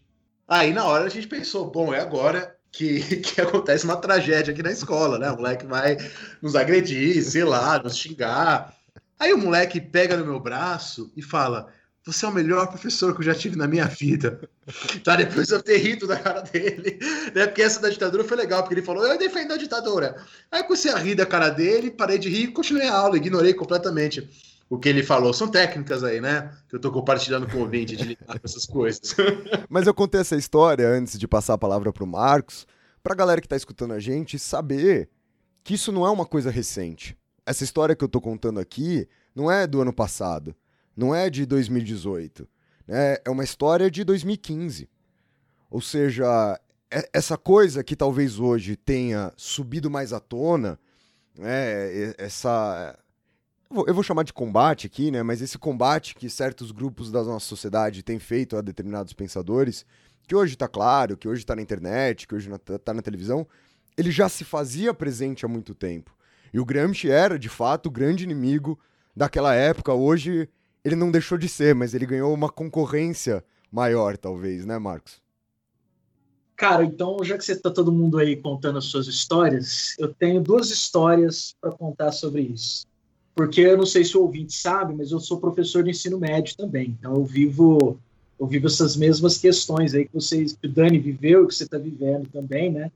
Então, nos últimos anos, realmente, essa questão ficou muito mais evidente, essa questão da política, dessa discussão da política dentro de sala de aula. E aí eu já me autoconvido para participar desse podcast aí de vocês. Tá convidado, tá convidado. Eu adoraria fazer essa discussão com vocês aí, porque quando a coisa ficou muito feia, eu comecei a desenvolver algumas técnicas também para discutir política dentro de sala de aula. E eu criei uma técnica, uma criação assim, mas é uma técnica interessante, que é o que eu chamava de personagens conceituais. Que, tipo, se eu fosse falar de, de, do Bolsonaro, eu vou falar como se fosse o Bolsonaro, não imitando ele, mas, tipo, tentando pensar com a cabeça dele. Então, se fosse falar do Olavo, eu falava do Olavo tentando pensar a perspectiva do, do Olavo, entende? Então, tipo, isso, claro que isso não dá isenção, porque o objetivo nunca foi esse, até porque isso é impossível, isso é uma bobagem, essa questão de isenção. Mas eu acho que colocava o debate intelectual em termos muito interessantes que geravam respeito em relação aos alunos, do, dos alunos em relação ao professor, sabe? No sentido de eles verem, bom, esse cara aqui, óbvio que ele tem as opiniões dele, eu nunca deixei de falar minhas opiniões, nunca, nunca saí fora de nenhum debate, por mais polêmico que ele seja, mas eu acho que no momento em que se coloca os termos de um debate sem ridicularizar o debate, por mais que a coisa seja esdrúxula às vezes, mas isso gera, isso gera um certo respeito. E aí vem a história, a parte mais engraçada de todas, cara. Teve uma turma em 2018, se eu não me engano, que tinha muitos alunos uh, de direita, bolsonaristas, etc. E no meu aniversário, que está chegando, inclusive, em maio agora, meu aniversário, 30 anos, é, os caras me deram uma camiseta do Gramsci. Eles mandaram fazer uma camiseta do Gramsci. E eu nunca vou esquecer disso, cara. Um presente maravilhoso. Foi a camiseta, eles me deram uma caneta e um vale presente na livraria, cara. Eu lembro até o livro que eu comprei até hoje. Comprei uma, um volume daquele História do Marxismo no Brasil, que a Unicamp tem, saca? Sim. E aí eu, eu, não esqueço disso, eu trato isso muito como um exemplo. Tipo, caramba, o cara. Nem todos eram de direita. Eu tinha inclusive um aluno comunista que era fã do regime comunista da Albânia. achava isso muito interessante. O cara tinha lido a Constituição da Albânia, mano. Caramba, Constituição da Albânia. Molequinho às vezes tem essa, né? Às vezes os moleques encanam com umas coisas assim, nada a ver, tipo isso, Albânia. Aí o moleque fica fissurado na Albânia, e aí o modelo dele é engraçado, né? Eu é, gosto disso. E o time deles no Interclasses da escola, cara, em vez deles colocarem o nome deles, eram só líderes comunistas no time. Eu achei isso interessante. E os caras nem comunistas eram, a maioria, eles só jogaram como. Foi engraçado, entendeu? Achei isso, achei isso curioso, né? Então, eu acho muito legal esse debate, cara, de como professor, de como a gente precisa trabalhar a política em sala de aula, com muita seriedade, sabe? Sim, no sim. sentido de Claro que a minha opinião importa, eu vou dar sempre a minha opinião, mas eu quero discutir, eu quero construir um debate. Tipo, beleza, não, não sou liberal, mas eu vou falar o que é liberalismo. Eu vou falar de Mises, mesmo eu não gostando. Mas eu vou tentar, como, como o próprio Gramsci disse, eu vou tentar ter o máximo de escrúpulos e honestidade científica possível para tratar é, isso. Uma, uma coisa que eu sempre fiz nesse aspecto, isso acabou influenciando muito minha vida, eu sempre tentei saber, não é muito difícil fazer isso, saber mais do que os alunos sobre aquilo que eles defendem, né? Então, um monte de aluno liberal, de direita, e eu sempre entendi mais do que eles sobre conservadorismo, reacionarismo, liberalismo. Então, isso sempre me ajudou muito a ganhar a confiança deles, né? Entender, mostrar para eles que eu já li todas essas coisas, que eu sei do que estão falando, e eles falam, eu, sei, eu, eu, rebato. Eu sempre tive esse trabalho de tentar assistir esses canais do YouTube que eles assistem, mas enfim, acho que isso é um papo pra gente desenvolver nesse podcast aí, né? É, mas é isso. Eu também penso exatamente isso, cara. Se ele, se ele quer falar de, de liberalismo, eu vou ler Hayek, Mises, Friedman, Murray Rothbard, vou ler essas paradas. Quer ler Olavo, quer falar de Olavo de Carvalho? Eu vou ler Olavo de Carvalho. Então vamos lá. O professor ele tem que ser onívoro, cara. Ele tem que comer, comer de tudo. O professor é um antropófago. Ele tem que sair comendo, comendo de tudo. Nem sempre dá tempo. Mas enfim, não vou ficar me estendendo nessa questão, não, porque senão a gente começa com um papo de professor e não sai nunca disso, né? Mas, enfim, a segunda história que eu ia contar é uma história da minha defesa, de como é que esse negócio do Olavo caiu na minha mão, que não era meu plano. Mas, assim, eu comecei a fazer o doutorado em 2016, quando essa questão ainda estava meio morna. Se falava algumas coisas, mas Bolsonaro estava aí já, mas ninguém imaginava né, o que, poderia acontecer tempos depois, né?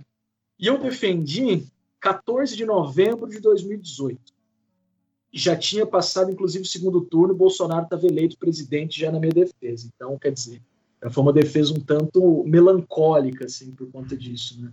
A gente estava com muito medo do que, é que poderia acontecer, etc e tal. E na banca, um dos professores, o Marcos Sorrilha, eu sempre falo que isso é culpa dele, o ter lido o Olavo de Carvalho, ter passado por esse perrengue, é culpa dele, ele começou a me perguntar algumas coisas do Olavo de Carvalho na banca, inclusive o Sorrilha, que também está aí no nosso curso, tem um super canal, vale muito a pena entrar no canal do Sorrilha. E ele vai estar tá aqui no nosso podcast, a gente já, já marcamos de gravar com ele em junho, não fechamos a data ainda, mas ele vai vir aqui falar de Thomas Jefferson. Ah, então maravilhoso, então já está tá, tá em casa. Então é culpa dele, ouvintes saibam que este homem que gravará no futuro é ocupado pela minha desdita de ter lido Olavo de Carvalho, foi muito difícil. E ele começou a me perguntar sobre. Eu falei, ah, vamos ver de qual que é. Não sabia na época. Não soube responder ele na banca. E aí acabou a tese, você fica naquele limbo. O que você vai fazer agora da vida, depois que acaba a tese?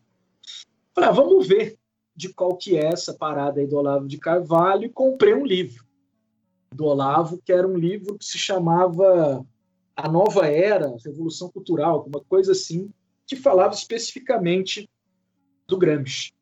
E aí comecei a ler, descobri que o buraco era muito profundo ali, da, da, da questão que ele estava colocando. Porque o ponto dele com Gramsci é, na verdade, um ponto dele com a história, no final das contas, do Olavo de Carvalho. Porque como o Olavo é um reacionário, eu gosto muito de uma definição do Mark Lilla, que é um professor norte-americano, que ele diz que o, exila, que, o, que o reacionário é um exilado do tempo um cara que é incapaz de viver a historicidade, um cara que é incapaz de viver a modernidade, embora seja produto da própria modernidade, ele rejeita a modernidade com uma força uma força tremenda. Então ele é completamente anti-histórico, o Olavo, e claro, completamente anticomunista, né? Então a leitura que ele vai fazer do Gramsci, o Olavo, ele vai dizer, olha, claro, ele vai ler assim muito mal o Gramsci, não cita fonte, não cita nada, não dá para saber de onde ele leu, qual edição ele leu, se ele leu alguma bibliografia sobre o Gramsci, não dá para saber nada do que, que ele fala sobre isso. E ele vai fazer a seguinte leitura: o Gramsci ele é o grande perigo mundial porque o Gramsci ele é a nova esperança da revolução depois que a revolução armada deu ruim.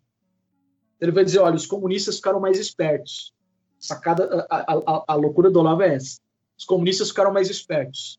Eles não vão agora mais pegar em armas para enfrentar o Estado, para tomar o Estado, eles vão fazer muito pior.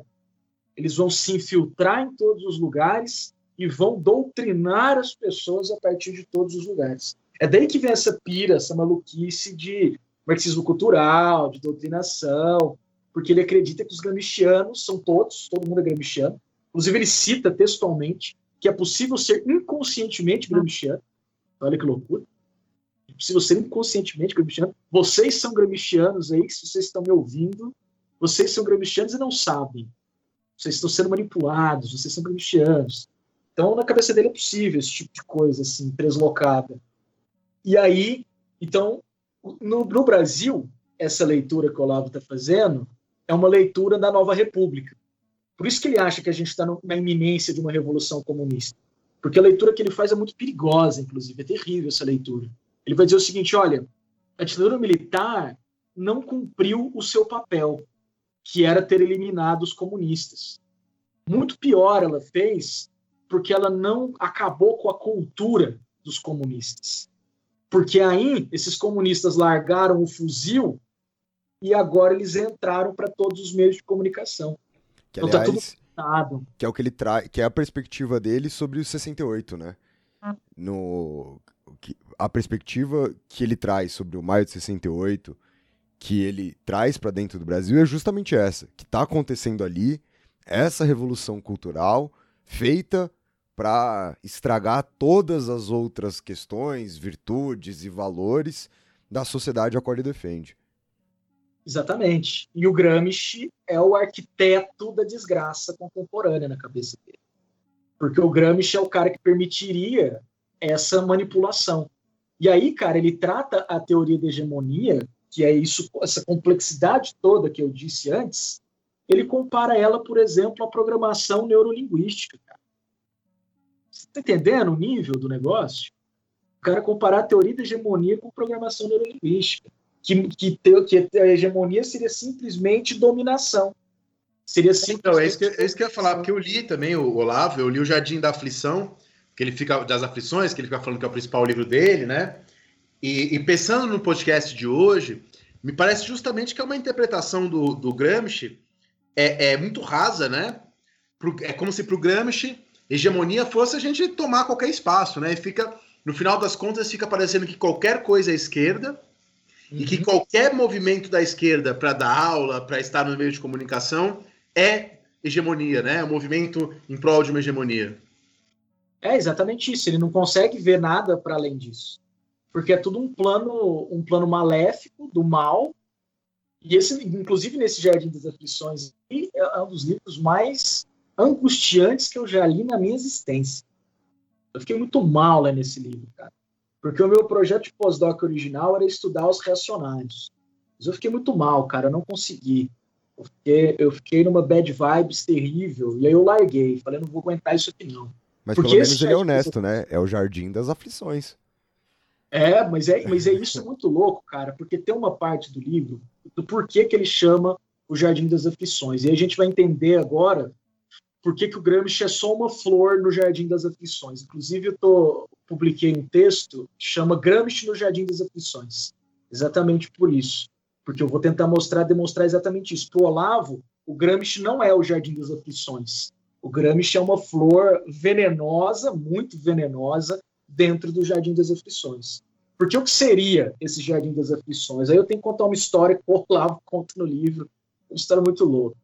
Em 90, o Olavo, nos anos 90, o Olavo estava no MASP assistindo um camarada chamado José Américo da Mota Peçanha, inclusive ele dá o, um, um título para uma parte do livro de Peçanha, e ele está assistindo esse cara falando de Epicuro, no máximo, sobre ética em Epicuro. E de repente o Olavo surta.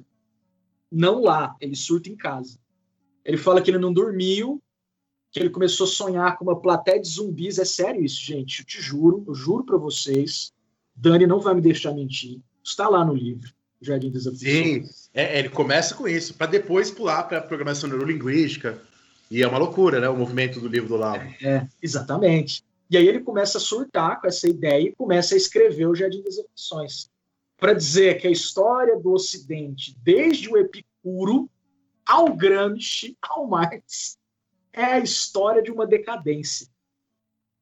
Por isso o Jardim das Aflições, que é a história do homem que vai se afastando de uma dimensão transcendental, esotérica, que o homem vai perdendo isso. O Gramsci, então, ele é tipo uma, é tipo um ápice, digamos, desse jardim das aflições. Porque na cabeça dele, o Epicuro, o Gramsci, o Marx, é tudo a mesma coisa. E eu fui tentar entender o que, que permite na cabeça do Olavo esses raciocínios tão, tão malucos. O que, permite esse pulo temporal do Epicuro para o Marx. Porque o livro é exatamente assim, cara. Ele tem um capítulo sobre Epicuro, discutindo Epicuro, aí de repente ele pula para o Marx, assim, tipo, uou, wow, sem nenhuma sem nenhuma contextualização, é só um pulo.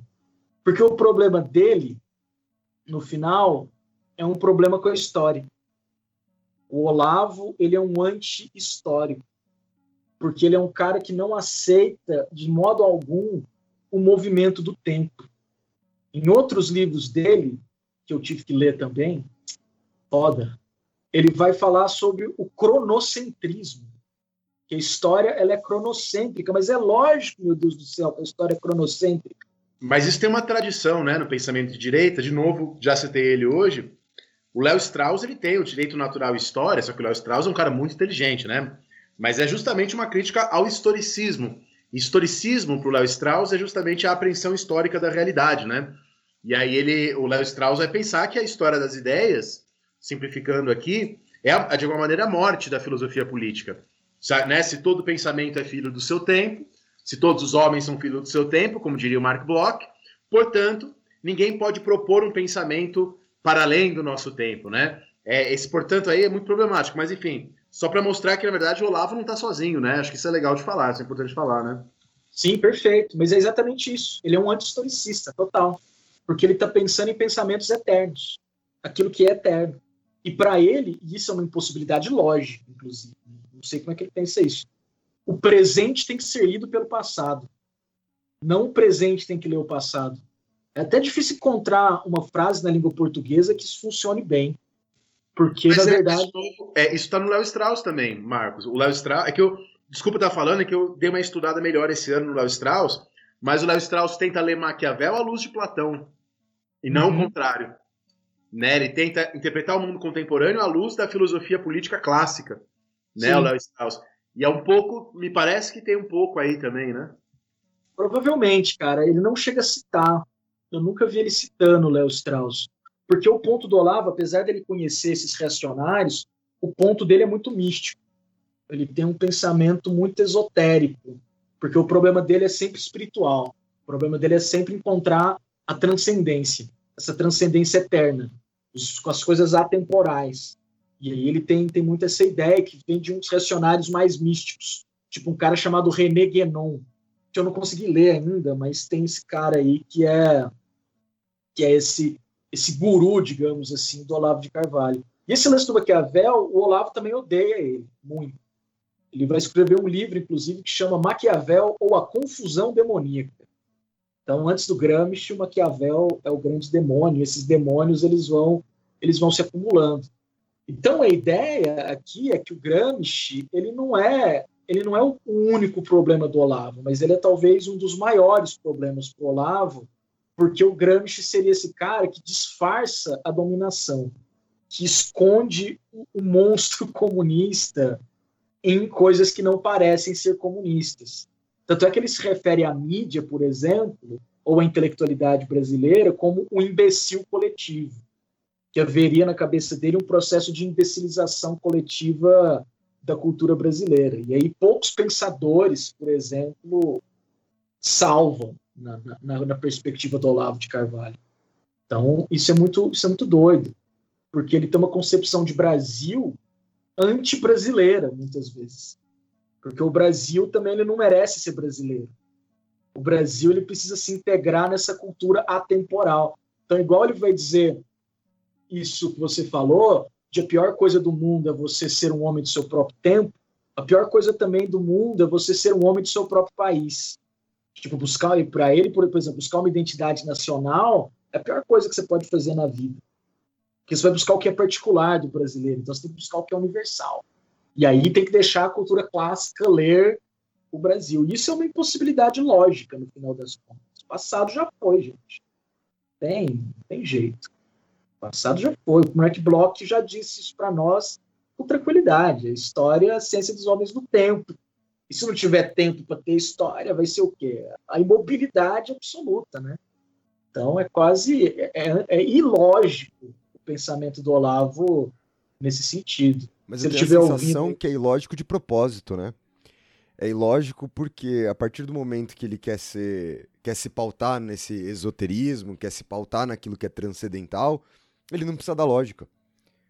Inclusive, é interessante sobre isso, tem um cara que escreveu um livro que se chama Tirania dos Especialistas, sobre o Olavo, o cara chama Martim Vasques da Cunha, que ele vai fazer uma leitura muitíssimo interessante que eu não tinha percebido. Eu só tinha percebido essa parte reacionária do Olavo de Carvalho, pensando o Mark Lila, ele também pensa o Mark Lila, mas ele dá uma ideia muitíssimo interessante. Porque esse cara ele vai fazer uma crítica conservadora ao Olavo de Carvalho. Ele vai pegar, inclusive, o Michael Oakenshott para fazer essa discussão. Sei que o Dani curte aí o Oakenshott, que ele vai falar, olha, existem as políticas do ceticismo e as políticas da fé. E o Olavo, ele é uma política da fé, no sentido de que, apesar dele ser um reacionário, ele também é um cara que se propõe a transformação da realidade a partir das suas próprias ideias. Então, ele é, um, ele é um racionário que não tem muita lógica, etc., mas ele tem um projeto super racional de transformação da realidade, que é inclusive de construir o um mundo à imagem e semelhança da cabeça dele, de ser mesmo esse guru, como se fosse uma seita. E esse cara é de dentro, inclusive, do, do pensamento do Olavo. Ele conhece o negócio, conhece o curso do Olavo, etc. e tal. Então ele fala isso com muita propriedade e acho interessantíssimo o fato de ser uma crítica conservadora. Para a gente ver, inclusive, que conservadores não são reacionários. Isso é uma definição seminal no Brasil hoje. Porque no Brasil a gente perdeu a capacidade de, de, discernir o que é um conservador do que é um reacionário. A gente está tratando todo mundo como se fosse a mesma coisa, né? Então o Olavo não é nenhuma visão conservadora sobre o Gramsci. É uma visão reacionária sobre o Gramsci que está muito preocupado em condenar o historicismo do Gramsci. Porque, como a gente viu, o pensamento do Gramsci é muito historicista, ou historista, que é um termo que a galera da teoria da história gosta de usar para não confundir com o historicismo alemão. Né? Então, o Gramsci é profundamente historicista nesse sentido, porque a história não tem rumo. A história é construída pela política, pelos homens ao longo do tempo, etc. E, tal. e o Olavo não quer isso porque ele, ele acredita que Marx, Gramsci, eles tornam o tempo uma coisa absoluta. Então, eles são o tempo para eles é como se fosse uma divindade, não tem que ser isso. O tempo ele tem que ser imóvel, o tempo ele tem que ser parado.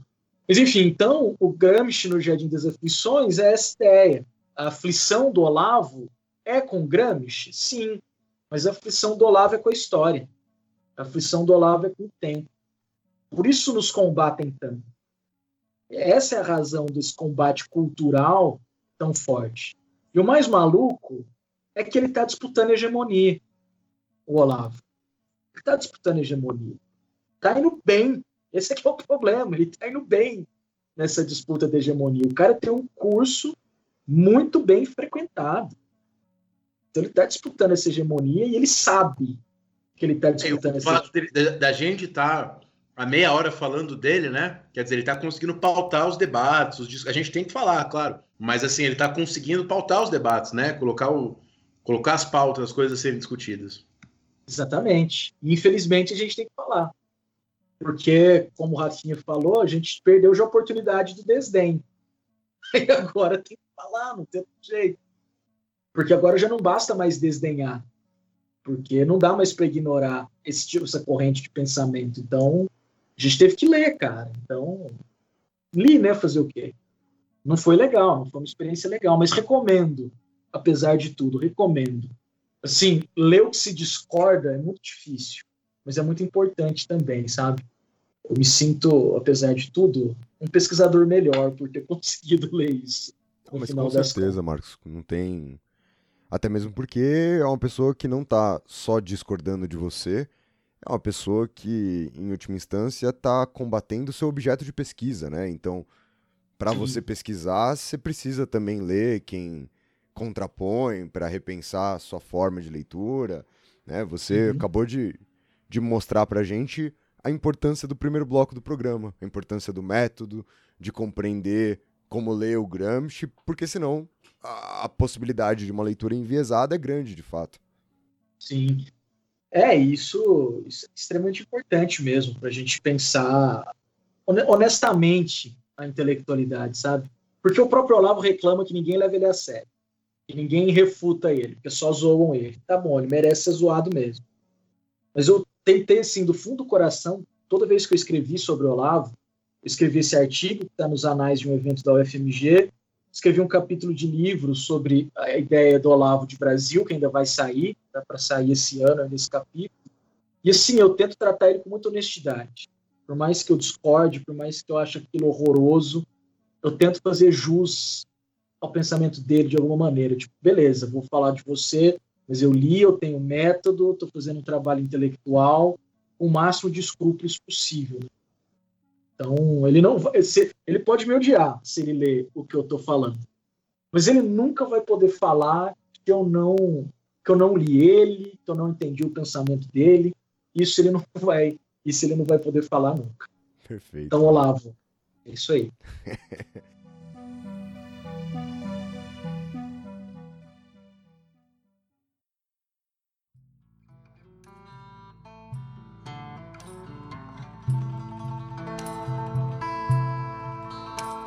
Então, assim, eu, eu falaria, Marcos e Dani, né, para vocês fazerem o jabá do curso de vocês, mas o curso de vocês está rolando nesse momento.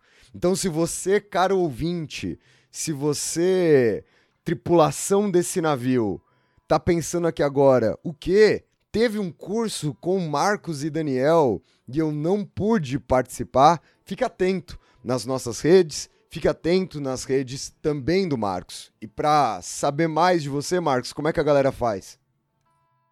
A minha eu sou uma pessoa de poucas redes. Eu sou uma pessoa do Instagram, mas é um Instagram profissional, onde eu só posto conteúdos de história, educação, dou minhas dicas lá de pesquisa. Então me sigam lá, arroba Marcos com U, FS Oliveira, e eu também escrevo o blog Horizontes Democráticos. Então, horizontesdemocráticos.com.br, você acha aí tranquila, tranquilamente tudo que eu escrevo. E também meus livros aí estão à venda. Meus, o, meu, o meu livro sobre Gramsci está à venda, é só, só falar comigo, me manda uma DM lá no Instagram que a gente faz essa venda do Arquitetura Fractal de Antônio Gramsci, História e Política nos Cadernos do Cárcere. Então é isso aí. Marcos, muito obrigado mesmo pela participação no programa de hoje já tá, já tá convidado para esse programa que a gente vai gravar sobre história e política na sala de aula. Acho que é uma discussão Maravilha. que tem, tem muito pano para manga. O Dani, não sei se ele vai dar tchau para vocês, porque nesse momento ele mastiga alguma coisa. Acredito que nesse finalzinho do programa, toda vez que o Dani falava, vocês ouviam um borbulhar, né? É o Dani fazendo a comida dele aqui. É tarde da noite de sexta-feira. Às vezes a gente janta enquanto a gente grava. É o que tem para hoje mesmo. E eu só tô enrolando até agora pro Dani poder engolir e poder responder a vocês aqui agora. Dá um tchau pra galera agora, Dani, que você engoliu essa cenoura. Era uma belíssima cenoura, porque eu tô aqui, né, fazendo uma dieta também, apesar de estar sem dente. É, é, eu tô aqui fazendo uma dieta com a nutricionista Carla. Um beijo pra Carla. E Marcos, obrigado, mano. Gostei pra caralho desse programa de hoje. Realmente eu aprendi muito. E não só eu aprendi muito, como é, qualquer pessoa que ouvir esse programa vai perceber o seu rigor, por um lado, mas também uma grande didática, né? Por isso que a gente sempre gosta de trazer pesquisadores professores, né? Porque é sempre muito diferente. A sua fala tem um começo, você falou da vida do Gramsci, das edições, um meio, você falou dos dois das duas questões da hegemonia e da revolução passiva e um final mais a tom de conversa, falando sobre o Lavo de Carvalho. Eu já posso dizer que é um dos meus programas favoritos aqui do História Pirata. Pô, que é isso, cara. Fico feliz demais, de verdade. Para mim é um prazerzão falar com vocês aí. Admiro demais vocês, admiro demais o projeto. Enfim, prazerzão passar essa noite de sexta-feira aí com vocês, mesmo que à distância, né? Mas enfim, tamo junto, cara. Precisando de qualquer coisa, só chamar. Eu sou, eu sou uma pessoa fácil, só convidar que eu vou. Valeu, Marcos. Qualquer tema, eu venho aí, gente. Obrigadão mesmo. Espero que os ouvintes aí tenham gostado. E estamos sempre abertos à discussão, ao debate. Manda DM aí, qualquer coisa, a gente troca ideia, dica de livro. Não tem essa coisa de intelectual comigo, não. Perfeito. Você trocar ideia. Perfeito, é. perfeito. E lembrem vocês sempre, né, de comentarem o que vocês acharem do episódio de hoje, lá no nosso post no Instagram, no arroba História Pirata. A gente vai ter marcado o Marcos lá, então se vocês precisarem também ter essa comunicação com o Marcos, pode procurar nesse post de hoje que vocês vão encontrar. Valeu por quem escutou a gente até aqui. É isso. Tamo junto e até o próximo programa. Falou, pirataria!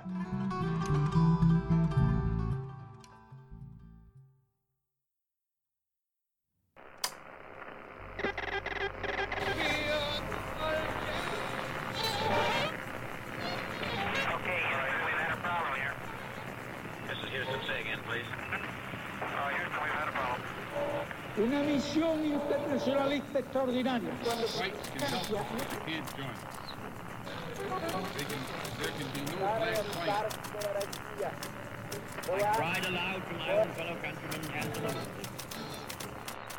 Sua rádio da história.